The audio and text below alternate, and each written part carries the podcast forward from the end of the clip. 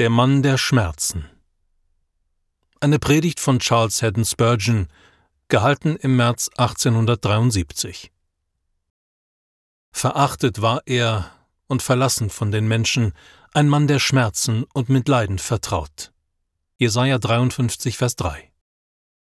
Vielleicht denkt ihr jetzt, das ist aber ein trostloses und trauriges Thema. Aber liebe Zuhörer, dem ist nicht so. Denn so groß die Leiden unseres Erlösers auch waren, so sind sie doch nun vorüber, und wir sollten mit heiligem Triumph darauf zurückblicken. So heftig der Kampf auch war, der Sieg ist doch gewonnen. Dem Schiff auf hoher See setzten die Wellen arg zu, doch es ist nun in den ersehnten Hafen eingelaufen. Unser Erlöser leidet nicht mehr Qualen in Gethsemane, noch haucht er am Kreuz sein Leben aus. Die Dornenkrone ist von vielen Kronen der Souveränität ersetzt. Die Nägel und der Speer sind dem Zepter gewichen. Und das ist noch nicht alles, denn obwohl das Leiden zu Ende ist, werden die segensreichen Folgen nie enden. Wir dürfen uns gerne an die Mühsal erinnern, denn der Menschensohn ist in die Welt geboren. Dem Säen mit Tränen folgt das Ernten mit Freuden. Das Zertrümmern der Verse des Samens der Frau wird durch das Zerschmettern des Kopfes der Schlange mehr als wieder gut gemacht. Es tut gut, von geschlagenen Schlachten zu hören, wenn ein entscheidender Sieg den Krieg beendet und Frieden hergestellt hat. Mit der doppelten Betrachtung dessen, dass das ganze Werk des Leidens durch den Erlöser vollbracht wurde und dass er von diesem Zeitpunkt an den Erfolg aller seiner Mühsal erblickt, sollen wir jauchzen, auch wenn wir in die Gemeinschaft seiner Leiden eintreten. Lasst uns nie vergessen, dass das Thema der Leiden des Erlösers sich als wirkungsvoller im Trost der Trauernden erwiesen hat als jedes andere Thema innerhalb wie außerhalb des Bereichs der Offenbarung. Selbst die Herrlichkeit Christi bietet keinen solchen Trost für niedergebeugte Seelen wie die Leiden Christi. Christus ist in seiner ganzen Gesinnung der Trost Israels, doch er ist es am meisten als der Mann der Schmerzen. Betrübte Seelen wenden sich weniger nach Bethlehem als nach Golgatha. Sie lieben Gethsemane mehr als Nazareth. Die Leidenden suchen nicht so sehr den Trost Christi in seiner Wiederkunft in Herrlichkeit, sondern eher in seinem ersten Kommen als müder Mann und voller Leiden. Die Passionsblume bringt uns den besten Duft. Vom Stamm des Kreuzes tropft blutig der heilkräftigste Balsam. In diesem Fall wird Gleiches durch Gleiches geheilt, denn es gibt unter der Sonne kein besseres Heilmittel für Schmerz als die Schmerzen des Immanuel. So wie Aarons Stab all die anderen Stäbe verschlang, verschwinden vor den Schmerzen Jesu all unsere Schmerzen. So seht ihr, dass im schwarzen Boden unseres Themas das Licht für die Gerechten gesät ist. Das Licht, das denen aufleuchtet, die in der Finsternis und im Land des Todesschattens sitzen. Lasst uns denn ohne Zurückhaltung ins Haus der Trauer eintreten und mit dem ersten Leidtragenden Gemeinschaft haben, der mehr als alle anderen sagen konnte, ich bin der Mann, der tief gebeugt worden ist. Wir werden nun drei Aussagen aus unserem Bibeltext genauer untersuchen. Ein Mann, ein Mann der Schmerzen und mit Leiden vertraut. Ein Mann. Die Lehre von der wirklichen und tatsächlichen menschlichen Natur des Herrn Jesus Christus ist für keinen wahrhaft Gläubigen etwas Neues. Doch auch wenn es darin nichts Neues geben mag, enthält es doch überaus Wichtiges. Lasst uns deshalb von neuem darauf hören. Dies ist eine der Wahrheiten des Evangeliums, die jeden Sonntag verkündigt werden müssen. Dies gehört zu der Nahrung im Haus des Herrn, die wie Brot und Salz bei jedem geistlichen Mahl auf den Tisch gestellt werden soll. Dies ist das Manna, das jeden Tag rund um das Lager fallen muss. Wir können nie zu viel über die Person Christi als Gott und als Mensch nachsinnen. Lasst uns darüber nachdenken, dass er, der hier ein Mann genannt wird, gewiss wahrer Gott vom wahren Gott und ein Mann der Schmerzen war und doch gleichzeitig über alle ist hochgelobter Gott in Ewigkeit. Er, der verachtet und von den Menschen verlassen war, wurde von den Engeln geliebt und verehrt, und er, vor dem die Menschen in Verachtung ihr Angesicht verbargen, wurde von Cherubim und Seraphim angebetet. Das ist das große Geheimnis der Gottesfurcht. Gott ist geoffenbart worden im Fleisch. Er, der Gott war und der im Anfang bei Gott war, wurde Fleisch und wohnte unter uns. Der Höchste erniedrigte sich, um der Niedrigste zu werden. Der Größte nahm seinen Platz unter den Geringsten ein. Es ist sonderbar und erfordert all unseren Glauben, um es zu fassen, doch es ist wahr, dass der, der am Brunnen in Sicha saß und sprach, Gib mir zu trinken, kein anderer war als der, der die Kanäle des Ozeans grub und die Fluten in sie hineingoss. Sohn von Maria, du bist auch Sohn von Jahweh. Mensch vom Wesen deiner Mutter, du bist auch wesenhaft Gott. Wir beten dich heute im Geist und in der Wahrheit an. Im Gedanken daran, dass Jesus Christus Gott ist, ist es angebracht, darüber nachzusinnen, dass auch sein Menschsein nicht weniger real und wesentlich war und ist. Es unterschied sich von unserem eigenen Menschsein in der Abwesenheit von Sünde jedoch in keiner anderen Hinsicht. Es ist unnütz, über ein himmlisches Menschsein zu spekulieren, wie manche es getan haben, die durch ihren eigenen Versuch, fehlerlos zu sein, in Strudel der Irrtümer geraten sind. Es ist für uns genug zu wissen, dass der Herr von einer Frau geboren, in Windeln gewickelt, in eine Krippe gelegt und von seiner Mutter genährt werden musste wie jedes andere kleine Kind. Er wuchs und nahm zu wie jeder andere Mensch, und wir wissen, dass er als Mann aß und trank, dass er hungerte und dürstete, sich freute und trauerte. Sein Körper konnte berührt und angefasst, verwundet und blutig geschlagen werden. Er war kein Phantom, sondern ein Mann von Fleisch und Blut, gerade so wie wir selbst. Ein Mensch, der Schlaf brauchte, nach Nahrung verlangte und Schmerzen verspürte und ein Mensch, der am Ende sein Leben dem Tode preisgab. Es gab vielleicht manchen Unterschied zwischen seinem Körper und dem unseren, denn weil er nie durch Sünde befleckt wurde, konnte es an ihm keine Verderbnis geben. Ansonsten war der Herr Jesus an Leib und Seele vollkommen Mensch nach der Ordnung unseres Menschseins, in der gleichen Gestalt wie das Fleisch der Sünde. Und unter diesem Aspekt müssen wir uns ihn vorstellen. Wir stehen in der Versuchung, uns das Menschsein des Herrn als ganz anders als das unsere vorzustellen. Wir neigen dazu, es zu vergeistigen und es uns nicht wirklich als Bein von unserem Bein und Fleisch von unserem Fleisch vorzustellen. Dies alles grenzt an einen schwerwiegenden Irrtum. Wir mögen uns einbilden, Christus durch solche Ideen zu ehren, doch Christus wird nie durch das geehrt, was nicht wahr ist. Er war ein Mensch, ein echter Mensch, ein Mensch von unserem Geschlecht, der Menschensohn. In der Tat ein Repräsentant der Menschheit, der zweite Adam. Da nun die Kinder an Fleisch und Blut Anteil haben, ist er gleichermaßen dessen teilhaftig geworden. Hebräer 2, Vers 14. Er entäußerte sich selbst, nahm die Gestalt eines Knechtes an und wurde wie die Menschen. Philippa 2, Vers 7.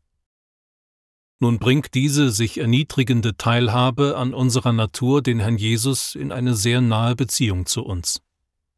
Weil er Mensch war, jedoch auch Gott, war er nach dem hebräischen Gesetz unser Goel, unser nächster Verwandter. Nach dem Gesetz war es das Recht des nächsten Verwandten, eine Erbschaft auszulösen, die verloren war. Unser Herr Jesus übte seinen Rechtsanspruch aus. Und da er sah, wie wir in Knechtschaft verkauft waren und uns unsere Erbschaft genommen war, erklärte er sich bereit, sowohl uns als auch alle unsere verlorenen Güter auszulösen. Was für ein Segen war es für uns, dass wir einen solchen Verwandten hatten. Als Ruth auf den Feldern von Boas Nachlese hielt, war es der gnädigste Umstand in ihrem Leben, dass Boas sich als ihr nächster Verwandter herausstellte. Und wir, die wir auf den Feldern der Gnade Nachlese hielten, preisen den Herrn dafür, dass sein eingeborener Sohn unser nächster Verwandter ist. Unser Bruder, der für die Not geboren wurde. Es wäre nicht in Einklang mit der göttlichen Gerechtigkeit gewesen, wenn irgendeine andere Stellvertretung für uns angenommen worden wäre, außer derjenigen durch einen Menschen. Ein Mensch sündigte, und ein Mensch musste die Rechtsverletzung wiedergutmachen, die der göttlichen Ehre angetan wurde. Der Bruch des Gesetzes war durch einen Menschen verursacht worden und muss auch durch einen Menschen behoben werden. Ein Mensch hat gesündigt, so muss auch ein Mensch bestraft werden. Es lag nicht in der Macht eines Engels zu sagen, ich werde für einen Menschen leiden, denn die Leiden eines Engels hätten keine Wiedergutmachung für die menschlichen Sünden gebracht. Doch der Mensch, der unvergleichliche Mensch, der der repräsentative Mensch war und dem das Recht der Blutsverwandtschaft gestattete, Sünder zu erlösen, sprang ein, litt, was zu leiden war, tat der verletzten Gerechtigkeit Genüge und befreite uns dadurch. Ehre sei seinem hochgelobten Namen. Und nun, liebe Zuhörer, da der Herr Jesus in seinem Menschsein geeignet war, Sünder zu erlösen, hoffe ich, dass hier wohl viele unter uns, die unter der Knechtschaft Satans lebten, in eben dieser menschlichen Natur etwas Anziehendes erkennen, das sie dazu bringt, sich ihm zu nähern. Sünder, du musst nicht vor jemanden kommen, der absolut nur Gott ist. Es wird dir nicht geboten, dich dem verzehrenden Feuer zu nähern. Du magst dich durchaus zitternd dem nähern, den du so tief gekränkt hast. Doch dort ist ein Mensch, der dazu eingesetzt wurde, zwischen dir und Gott zu vermitteln, und wenn du zu Gott kommen willst, musst du durch ihn kommen, den Menschen Jesus Christus. Gott ohne Christus ist furchtbar, außerhalb seiner heiligen Stätte. Er wird keineswegs die Schuldigen verschonen, doch schaut auf jenen Menschensohn. Er ist ein Mensch mit Händen voller Segen, die Augen feucht von Tränen des Erbarmens, die Lippen überfließend von Liebe, und mit einem Herzen, das vor Zärtlichkeit schmilzt. Seht ihr nicht die klaffende Wunde in seiner Seite? Durch diese Wunde führt ein breiter Weg zu seinem Herzen, und wer sein Erbarmen nötig hat, der kann es leicht wecken. O Sünder, der Weg zum Herzen des Heilands steht offen und bußfertige suchende Seelen werden nie abgelehnt. Warum sollte der Verzweifelste sich fürchten, sich dem Heiland zu nähern? Er hat sich dazu herabgelassen, den Charakter des Lammes Gottes anzunehmen. Ich habe noch nie auch nur ein Kleinkind gekannt, das sich vor einem Lamm gefürchtet hätte. Auch der Furchtsamste wird sich einem Lamm nähern. Und Jesus gebrauchte dieses Argument, als er sich zu allen sich abmühenden und Beladenen sagte, Nehmt auf euch mein Joch und lernt von mir. Denn ich bin sanftmütig und von Herzen demütig. Ich weiß, dass ihr euch selbst traurig und zitternd fühlt, doch müsst ihr in seiner Gegenwart zittern? Wenn ihr schwach seid, wird eure Schwäche sein Mitgefühl erregen. Und euer trauriges Unvermögen wird ein Beweggrund für seine überströmende Barmherzigkeit sein. Wenn ich krank wäre und auswählen könnte, wo ich liegen möchte, um eine Heilung in Aussicht zu haben, dann würde ich sagen, Legt mich dahin, wo mich der beste und gütigste Arzt auf Erden sehen kann. Legt mich dahin, wo ein Mann mit großer Fähigkeit und ebenso viel Güte mich stets vor Augen hat. Dort werde ich nicht lange umsonst seufzen. Wenn er mich heilen kann, dann wird er das tun. Sünder, stelle dich heute Morgen in einem Akt des Glaubens unter das Kreuz Christi. Schau auf zu ihm und sage, du gesegneter Arzt, dessen für mich geschlagene Wunden mich heilen können dessen für mich erlittener Tod mich lebendig machen kann, schau auf mich herab. Du bist ein Mensch, du weißt, was der Mensch leidet. Du bist ein Mensch. Wirst du einen Menschen, der zu dir um Hilfe schreit, in die Hölle sinken lassen? Du bist ein Mensch, und du kannst retten. Und wirst du einen armen, unwürdigen Menschen, der sich nach Barmherzigkeit sehnt, in hoffnungsloses Elend treiben lassen, während er zu dir schreit, dass deine Verdienste ihn retten mögen? O ihr Schuldigen, habt Glauben, dass ihr das Herz Jesu erreichen könnt. Sünder, eile furchtlos zu Jesus. Er wartet darauf zu retten. Es ist sein Amt, Sünder zu empfangen und sie mit Gott zu versöhnen. Seid dankbar, dass ihr nicht so, wie ihr seid, zuerst zu Gott gehen müsst. Doch ihr seid eingeladen, zu Jesus Christus zu kommen und durch ihn zum Vater. Möge euch der Heilige Geist zu gläubigem Nachsinnen über die Demut unseres Herrn leiten damit ihr dadurch die Tür des Lebens, die Pforte des Friedens, das Tor des Himmels finden mögt.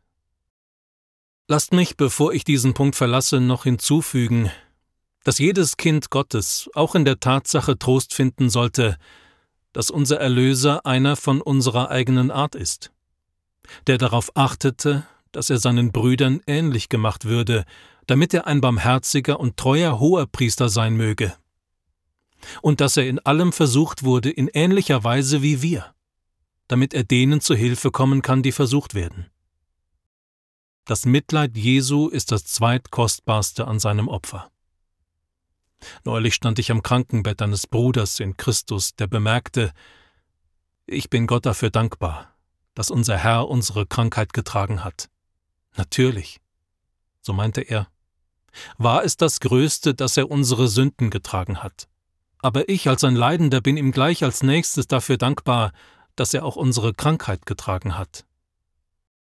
Ich kann auch bezeugen, dass es für mich in Zeiten großer Schmerzen überaus tröstend war zu wissen, dass der Herr Jesus Mitgefühl hat für jeden Schmerz, den sein Volk quält. Wir sind nicht allein. Denn einer wie der Sohn des Menschen wandelt mit uns im Feuerofen. Die Wolken, die über unseren Himmel ziehen, haben auch für ihn den Himmel verfinstert. Er weiß, was starke Versuchung heißt, denn er hat dasselbe empfunden. Wie vollkommen nimmt es dem Leid die Bitterkeit, wenn man weiß, dass dieses einst auch von ihm erlitten wurde. Die mazedonischen Soldaten brachten, so wird erzählt, lange Gewaltmärsche hinter sich, die jenseits des Vermögens menschlicher Ausdauer zu sein schienen. Doch der Grund für ihre unermüdliche Energie lag in der Gegenwart Alexanders des Großen. Er besaß die Gewohnheit, mit ihnen zu laufen und dieselbe Ermüdung auszuhalten. Wenn der König sich wie ein persischer Monarch in einer Sänfte inmitten einer behaglichen, luxuriösen Umgebung hätte tragen lassen, wären die Soldaten bald müde geworden. Doch wenn sie den König selbst sahen, der hungerte, wie sie hungerten, dürstete, wie sie dürsteten, und der oft den ihm gereichten Wasserbecher an einen Mitsoldaten weiterreichte, der schwächer als er selbst wirkte, dann fiel es ihnen nicht im Traum ein, zu murren. Denn jeder Mazedonier spürte, dass er jede Müdigkeit ertragen konnte, wenn Alexander dies selbst konnte. Heute können wir sicherlich Armut, Verleumdung, Verachtung oder leiblichen Schmerz oder auch den Tod selbst ertragen, weil Jesus Christus unser Herr es ertragen hat. Durch seine Erniedrigung soll es zur Freude werden, um seinetwillen erniedrigt zu werden. Durch den Speichel, der auf seinen Wangen herunterlief, soll es uns recht sein, um seinetwillen zum Gespött gemacht zu werden. Durch die Schläge, die er mit verbundenen Augen ertrug, soll es uns eine Ehre sein, bloßgestellt und geschmäht zu werden. Und das Kreuz soll uns selbst so beleben, dass wir unser Leben für eine solche Sache und einen so kostbaren Herrn hingeben. Möge uns nun der Mann der Schmerzen dazu befähigen, unsere Schmerzen freudig zu ertragen. Wenn es irgendwo einen Trost geben sollte, dann ist er sicherlich in der köstlichen Gegenwart des Gekreuzigten zu finden. Ein Mann wird sein wie ein Bergungsort, vor dem Wind und wie ein Schutz vor dem Unwetter. Jesaja 32, Vers 2. Wir müssen nun weitergehen und uns mit den nächsten Worten näher befassen. Ein Mann der Schmerzen. Dieser Ausdruck ist sehr stark. Es heißt nicht ein schmerzerfüllter Mann, sondern ein Mann der Schmerzen. Als ob er aus lauter Schmerzen bestünde und diese die wesentlichen Elemente seines Seins bildeten. Manche sind Männer des Vergnügens, andere Männer des Wohlstands. Doch er war ein Mann der Schmerzen. Er und der Schmerz hätten glatt die Namen tauschen können. Wer ihn sah, sah Schmerz und wer Schmerz sehen wollte, musste ihn ansehen. Schaut und seht doch, sagt er, ob ein Schmerz sei wie mein Schmerz, der mich getroffen hat. Unser Herr wird der Mann der Schmerzen genannt, denn dies war sein Wesensmerkmal und besonderes Kennzeichen. Wir können ihn ebenso gut einen Mann der Heiligkeit nennen, denn es war kein Fehler in ihm. Oder einen Mann der Arbeit, denn er tat seines Vaters Werk mit Ernst. Oder einen Mann der Beredsamkeit, denn nie zuvor hat ein Mann wie dieser Mann gesprochen. Wir könnten ihn ganz passend in der Sprache unseres Liedes den Mann der Liebe nennen, denn nie gab es größere Liebe als die, die in seinem Herzen glühte. Doch so unübersehbar alle diese und noch viele weitere seiner Vorzüge auch waren, so hätten wir trotzdem sagen müssen, wenn wir unseren Blick auf Christus gerichtet hätten, und anschließend gefragt worden wären, was seine auffallendste Eigenart sei. Es sind seine Schmerzen. Die verschiedenen Teile seines Charakters waren so außerordentlich harmonisch, dass keine einzige Eigenschaft überwog und so zu einem Leitmerkmal wurde. In seinem moralischen Porträt ist das Auge so vollkommen wie der Mund. Die Wangen sind wie Beete duftender Gewürzpflanzen, doch auch die Lippen sind wie Lilien, aus denen feinste Myrrhe fließt. In Petrus sehen wir Begeisterung, die zeitweilig in Übermut umschlägt. Und in Johannes wollte die Liebe zu seinem Herrn Feuer vom Himmel auf seine Feinde herabrufen. Mängel und Übertreibungen gibt es überall, aber nicht in Jesus. Er ist der vollkommene Mensch, ein ganzer Mensch, der Heilige Israels. Doch eine Besonderheit gab es. Und diese lag darin, dass sein Angesicht entstellt war, mehr als das irgendeines Mannes, und seine Gestalt mehr als die der Menschenkinder. Und zwar durch die überaus großen Schmerzen, die beständig über seinen Geist kamen. Tränen waren seine Insignien und das Kreuz sein Wappen. Er war der Herr der Leiden, der Fürst der Schmerzen, der Herrscher der Qual, ein Mann der Schmerzen und mit Leiden vertraut. Ist der Titel Mann der Schmerzen unserem Herrn nicht eigentlich als ein Ehrentitel gegeben? Er war nicht nur betrübt, sondern herausragend unter den Betrübten. Alle Menschen haben eine Last zu tragen, doch die seine war die schwerste von allen. Wer unter dem Menschengeschlecht ist völlig frei von Schmerzen. Überall müssen die Männer arbeiten und die Frauen weinen. Es gibt Leid auf dem Meer und Traurigkeit auf dem Land. Doch an diesem gemeinsamen Schicksal hat der Erstgeborene unter vielen Brüdern mehr als einen doppelten Anteil. Sein Kelch ist bitterer, seine Taufe geht tiefer als die der übrigen Familienglieder. Gewöhnliche Leidende müssen ihm Platz machen, denn niemand ist mit ihm vergleichbar in seinem Leid. Gewöhnlichen Trauernden mag es genügen, ihre Kleider zu zerreißen, doch er ist in seinem Leid selbst zerrissen worden. Sie nippen lediglich an der Schale des Leids, doch er trinkt sie leer.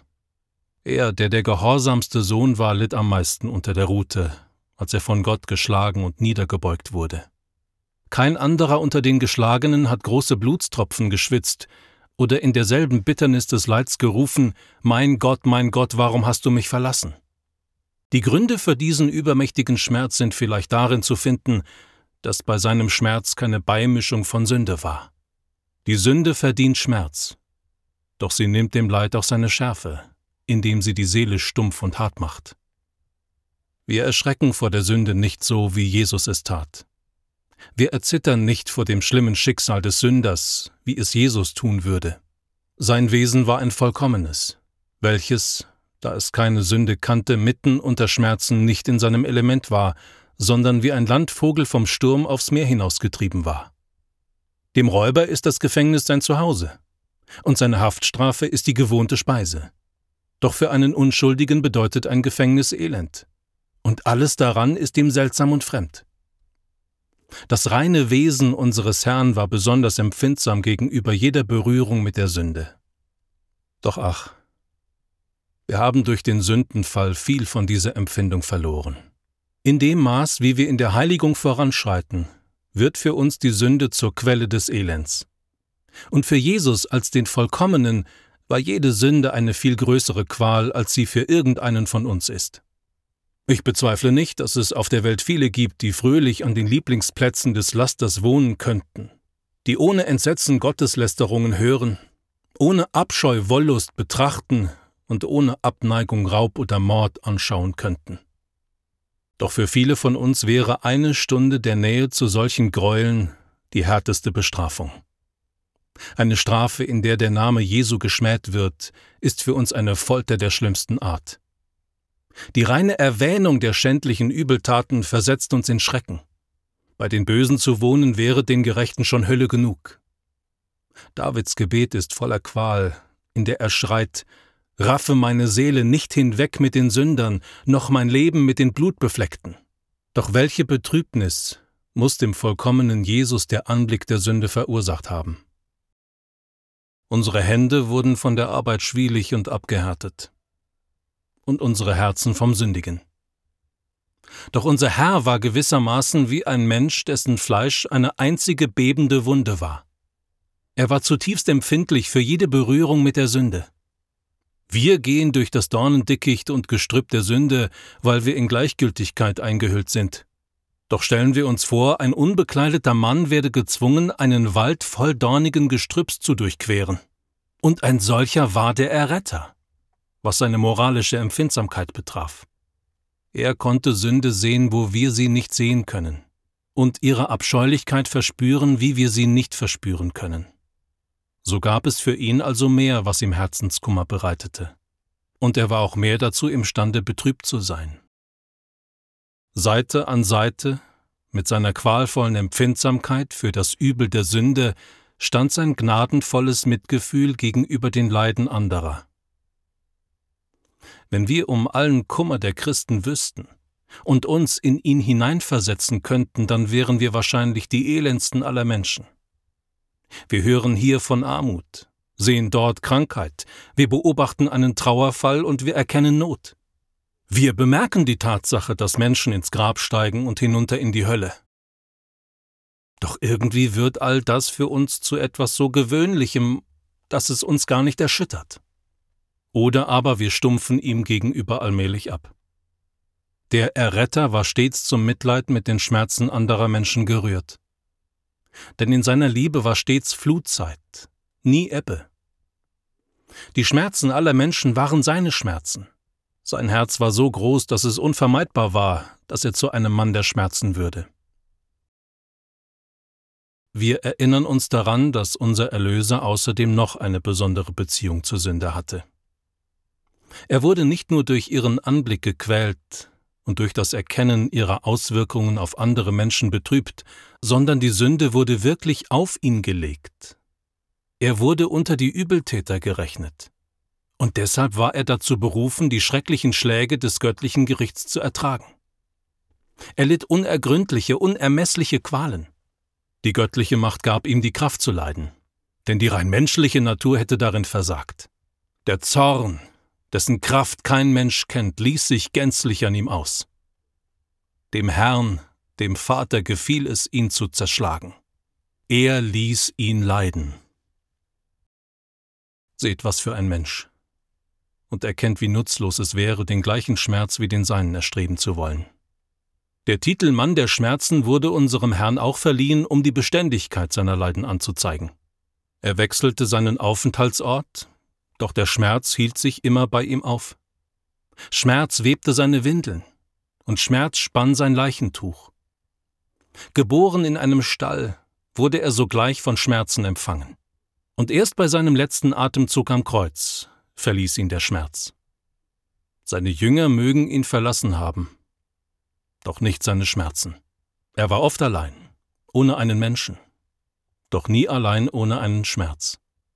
Von der Stunde seiner Taufe im Jordan an bis zur Zeit seiner Taufe in die Todesqualen trug er stets das Trauergewand und war ein Mann der Schmerzen. Er war auch wegen der Vielzahl seiner Leiden ein Mann der Schmerzen. Er war nicht nur ein Mann eines Schmerzes, sondern der Schmerzen. All die Leiden des Leibes und der Seele waren ihm bekannt die Schmerzen des Mannes, der aktiv darum ringt zu gehorchen, ebenso wie die Schmerzen des Mannes, der still sitzt und passiv erduldet. Die Schmerzen der Hohen kannte er, denn er war der König seines Volkes. Die Schmerzen der Armen kannte er auch, denn er hatte nichts, wo er sein Haupt hinlegen konnte. Schmerzen um Angehörige und persönliche Schmerzen, geistige Schmerzen und geistliche Schmerzen, Schmerzen aller Art und allen Ausmaßes plagten ihn. Das Leid entleerte seinen Köcher über ihm und machte sein Herz zur Zielscheibe aller erdenklichen Leiden. Lasst uns für eine oder zwei Minuten über einige dieser Leiden nachdenken. Unser Herr war ein Mann der Schmerzen hinsichtlich seiner Armut. O ihr alle, die ihr Mangel leidet, euer Mangel ist nicht so groß wie der seinige. Er hatte nichts, wo er sein Haupt hinlegen konnte, doch ihr habt immerhin ein bescheidenes Dach, um euch zu schützen. Niemand verweigert euch einen Becher Wasser, doch er saß am Brunnen zu Samaria und sagte, Gib mir zu trinken. Mehr als einmal lesen wir, dass ihn hungerte. Seine Mühe war so groß, dass er ständig erschöpft war. Es war ein hartes Leben für ihn, mit keinerlei irdischem Komfort, um dieses Leben erträglich zu machen. Ihr, die ihr am offenen Grab trauert oder in Erinnerung an eben erst gefüllte Gräber weint, Unser Erretter wusste, wie sehr Trauer das Herz zerreißen kann. Jesus weinte, als er am Grab von Lazarus stand. Doch die vielleicht bittersten Schmerzen waren die, die mit seinem Werk der Gnade verknüpft waren. Er kam als der von Gott gesandte Messias, mit einer Botschaft der Liebe, und die Menschen lehnten seine Ansprüche ab. Als er in seine Heimatstadt kam, in der er aufgewachsen war und sich selbst vorstellte, wollten sie ihn kopfüber vom Rand des Berges werfen. Es ist hart, mit einem Auftrag der uneigennützigen Liebe herzukommen und dann auf derartige Undankbarkeit zu stoßen. Und sie beließen es auch nicht bei kalter Ablehnung, sondern gingen daraufhin zu Spott und Hohn über. Es gab keine Bezeichnung der Verachtung, die sie nicht über ihn ausschütteten. Nein, es blieb nicht bei bloßer Verachtung, sondern sie gingen über zu Lüge, Verleumdung und Gotteslästerung. Er sei ein Weinsäufer, sagten sie. Hört dies, ihr Engel, und seid entsetzt. Ja, sie nannten den hochgelobten Fürsten des Lebens einen Weinsäufer. Sie sagten, er sei mit Beelzebub verbündet, habe einen Teufel und sei von Sinnen. Dabei war er gerade gekommen, um die Werke des Teufels zu zerstören. Sie warfen ihm jedes Verbrechen vor, das sich ihre Bosheit vorstellen konnte. Es gab kaum ein Wort, das er sprach, das sie nicht verdrehten. Es gab kaum eine Lehre, die sie nicht falsch wiedergaben. Er konnte kein Wort sprechen, in dem sie nicht eine Gelegenheit zur Anklage gegen ihn zu finden suchten. Und die ganze Zeit über tat er nichts anderes, als auf alle erdenkliche Weise ihren Vorteil zu suchen wenn er auf ernsthafte Weise ihre Laster ansprach, dann tat er das aus Mitleid mit ihren Seelen. Wenn er ihre Sünden verurteilte, dann nur, weil ihre Sünden sie zerstören würden. Doch sein Eifer gegen die Sünde war immer gemäßigt durch die Liebe zu den Menschenseelen.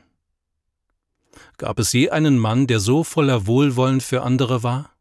Und der von jenen, denen er zu dienen wünschte, eine so schändliche Behandlung erfuhr? und im Lauf seines Lebens vervielfachten sich seine Schmerzen.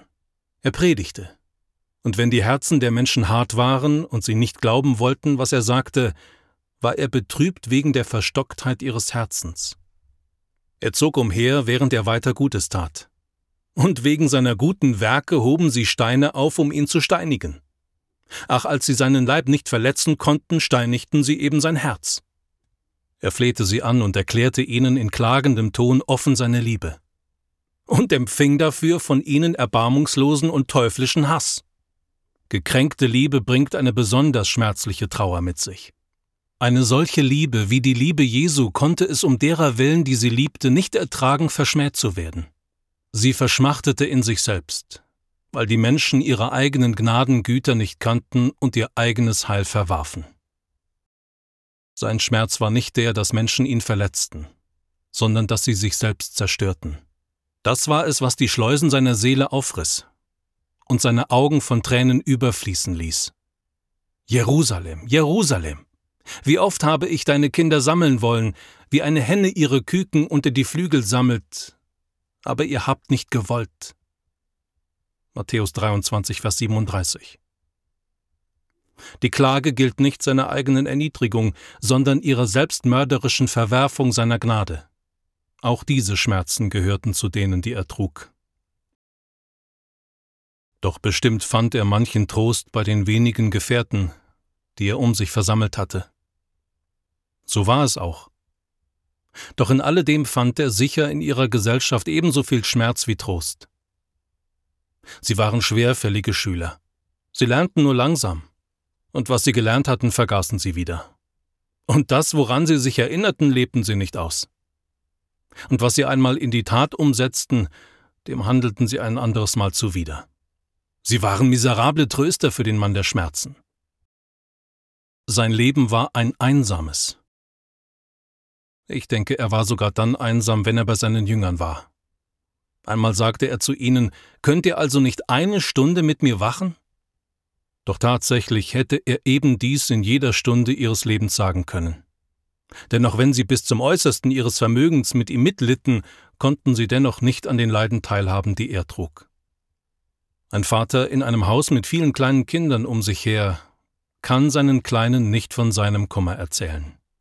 Wenn er es täte, würden sie ihn nicht verstehen. Was wissen Sie schon von seinen sorgenvollen Geschäftsvorgängen oder seinen erdrückenden Verlusten? Arme kleine Wesen. Ihr Vater wünscht gar nicht, dass Sie Mitleid mit ihm haben könnten. Er schaut auf Sie herab und freut sich daran, dass Ihre Spielsachen Sie trösten und dass Ihr leises Plappern nicht durch seinen großen Kummer gestört wird. Der Erretter muss aufgrund der Erhabenheit seiner Natur allein leiden. Christus einsam auf dem Berg wirkt auf mich wie ein vielsagendes Symbol, das auf sein irdisches Leben hinweist. Seine große Seele lebte in unermesslicher Einsamkeit, so ehrfurchtgebietend wie schrecklich. Und dort, in einer Mitternacht der Drangsal, sprach sein Geist mit dem Vater. Niemand war fähig, ihn in die finsteren Bergschluchten und düsteren Klammen seiner eigentümlichen Erfahrung zu begleiten. In der gesamten Führung seines Lebenskampfes hätte er in mancherlei Sinn sagen können, es war kein Mensch mit mir. Am Ende wurde es wortwörtlich wahr, denn sie verließen ihn alle. Einer verleugnete ihn und ein anderer verriet ihn, so dass er ganz allein war, als ihn der Zorn Gottes traf. In den letzten krönenden Schmerzen seines Lebens kam die von Gott verhängte Strafe über ihn. Die Strafe lag auf ihm, damit wir Frieden hätten. Noch bevor die Diener der Juden sich ihm im Garten Gethsemane überhaupt genähert hatten, kniete er dort auf der Erde und rang, bis ihm der blutige Schweiß aus jeder Pore drang, und seine Seele war tief betrübt, bis zum Tod. Ihr habt die Geschichte der Leiden eures Herrn gelesen und wisst, wie er von einer Anklagebank zur nächsten gehetzt und vor jedem Richterstuhl mit einer Mischung aus Verachtung und Grausamkeit behandelt wurde. Nachdem sie ihn vor Herodes und Pilatus gebracht und durch die Geißelung fast umgebracht hatten, führten sie ihn heraus und sprachen Seht, welch ein Mensch. Doch ihre Bosheit war noch nicht zufriedengestellt. Sie mussten noch weitergehen und ihn an sein Kreuz nageln und verspotten während das Fieber seinen Mund ausdörrte und ihm das Gefühl verlieh, sein Körper löse sich zu Staub auf. Er ruft aus, mich dürstet, und wird mit Essig verspottet. Ihr kennt sicher alles weitere. Doch ich wollte euch am meisten daran erinnern, dass die schlimmste Geißelung und die heftigsten Leiden alle im Innern stattfanden, während die Hand Gottes ihn zerschlug und die eiserne Rute der Gerechtigkeit ihn traf. Mann der Schmerzen war ein passender Name für ihn. Mir ist, als fehle mir die Sprache, als sei meine Zunge gebunden, während ich versuche, über diese Dinge zu sprechen. Ich finde keine wohlklingenden Worte, die meines Themas würdig sind. Doch ich weiß, dass alle Verschönerungen der Sprache die Todesqualen meines Herrn eher entwürdigen als schmücken würden. Lasst also das Kreuz in seiner Schlichtheit erhaben dastehen.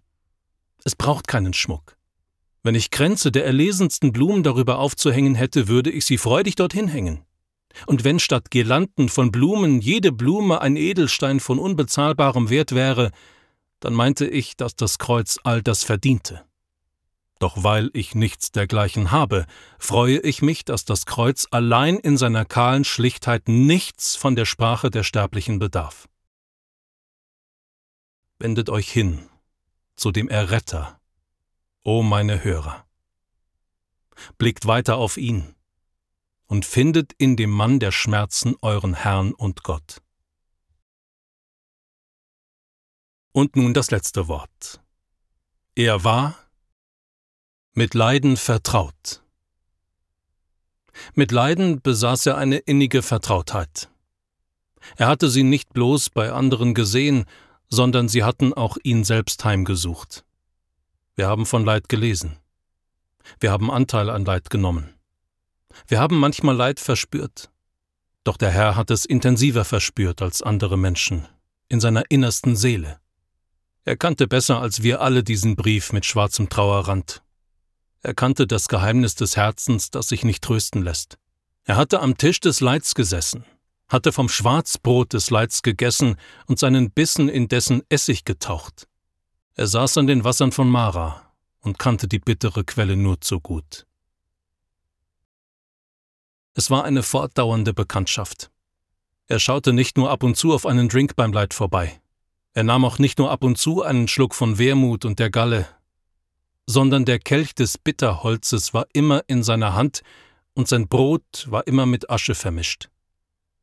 Nicht nur 40 Tage in der Wüste verbrachte Jesus mit Fasten, die Welt war ihm immer eine Wüste. Und sein Leben war eine einzige lange Fastenzeit. Ich sage nicht, dass er nicht dennoch ein glücklicher Mensch war, denn tief in seiner Seele versorgte ihn die Güte mit einer lebendigen Quelle der Freude. Es gab da eine Freude, in die auch wir eines Tages eintreten sollen. Die Freude am Herrn, die vor ihm liegende Freude, um deren Willen er das Kreuz erduldete und dabei die Schande für nichts achtete. Doch all das tut der Tatsache keinen Abbruch, dass seine Vertrautheit mit dem Leid eine ständige und innige war, mehr als bei jedem anderen Menschen, der je gelebt hat. Es war auch in der Tat eine wachsende Vertrautheit mit dem Leid, denn jeder Schritt brachte ihn tiefer in die düsteren Schatten des Schmerzes. Wie es in der Lehre und im Leben Christi einen Fortschritt gibt, so gibt es diesen auch in den Leiden Christi. Die Sturmwolken wurden dunkler und dunkler und dunkler. Seine Sonne stieg in einer Wolke empor, ging jedoch wieder unter in den versammelten Schrecken einer geballten Nacht, bis in einem Augenblick die Wolken plötzlich aufrissen und, als eine laute Stimme ausrief, es ist vollbracht, ein herrlicher Morgen anbrach, als alle eine ewige Nacht erwarteten. Erinnern wir uns einmal mehr daran, dass diese Bekanntschaft Christi mit dem Leid eine freiwillige Vertrautheit um unseretwillen war. Er hätte überhaupt nie irgendein Leid kennenlernen müssen, und in jedem Augenblick hätte er dem Leid Lebewohl sagen können. Er hätte sofort in das Königreich des Himmels und in die Glückseligkeit der höheren Welt zurückkehren können. Oder während er hier verweilte, hätte er erhaben und gleichgültig gegenüber den Leiden der Menschheit leben können. Aber das wollte er nicht. Er blieb bis ans Ende aus Liebe zu uns ein mit dem Leid Vertrauter. Was soll ich nun zum Schluss noch dazu sagen? Nur dies. Lasst uns die hervorragende Liebe Jesu bewundern. O Liebe, Liebe, was hast du getan? Und was hast du nicht getan? Du bist allmächtig im Leiden. Wenige von uns können Schmerzen ertragen. Vielleicht noch weniger von uns können Falschdarstellung, Verleumdung und Undankbarkeit ertragen. Diese sind schreckliche Hornissen, die wie mit Feuer stechen. Menschen sind schon in den Wahnsinn getrieben worden durch grausame Skandale, die giftige Zungen in die Welt setzten. Christus hat während seines ganzen Lebens diese und andere Leiden ertragen.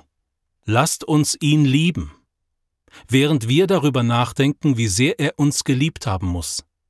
Bewundert die Macht seiner Liebe und betet dann darum, dass ihr eine Liebe haben könnt, die der seinen ein Stück weit an Kraft ähnelt. Wir wundern uns manchmal, dass die Gemeinde Gottes nur so langsam wächst. Aber ich wundere mich nicht, wenn ich bedenke, wie wenig Hingabe an Christus es in der Gemeinde gibt.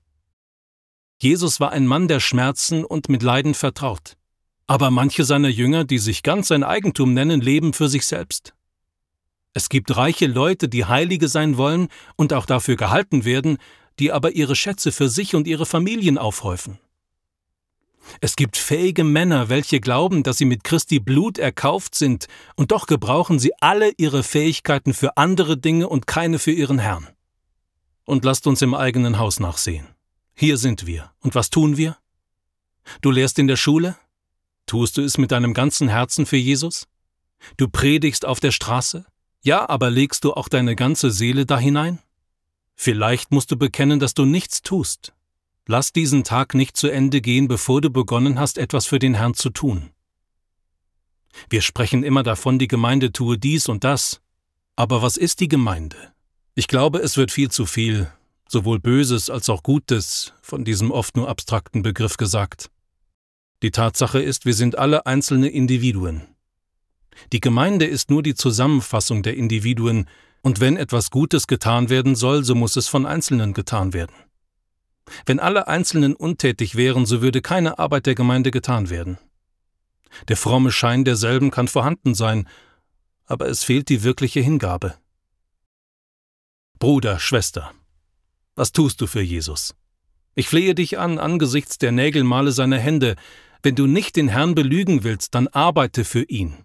Ich bitte dich angesichts seiner durchbohrten Füße. Beeile dich ihm bei der Gewinnung von Seelen zu helfen. Ich flehe dich an angesichts des Stiches in seine Seite.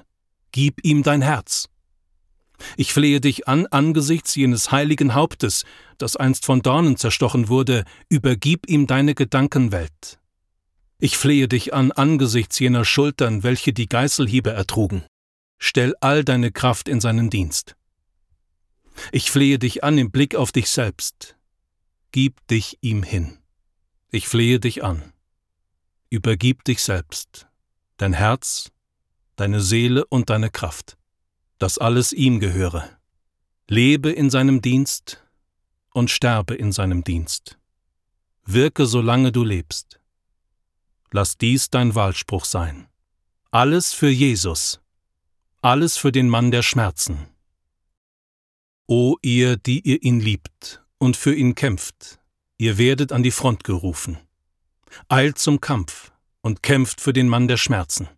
Schleicht euch nicht wie Feiglinge vom Schlachtfeld.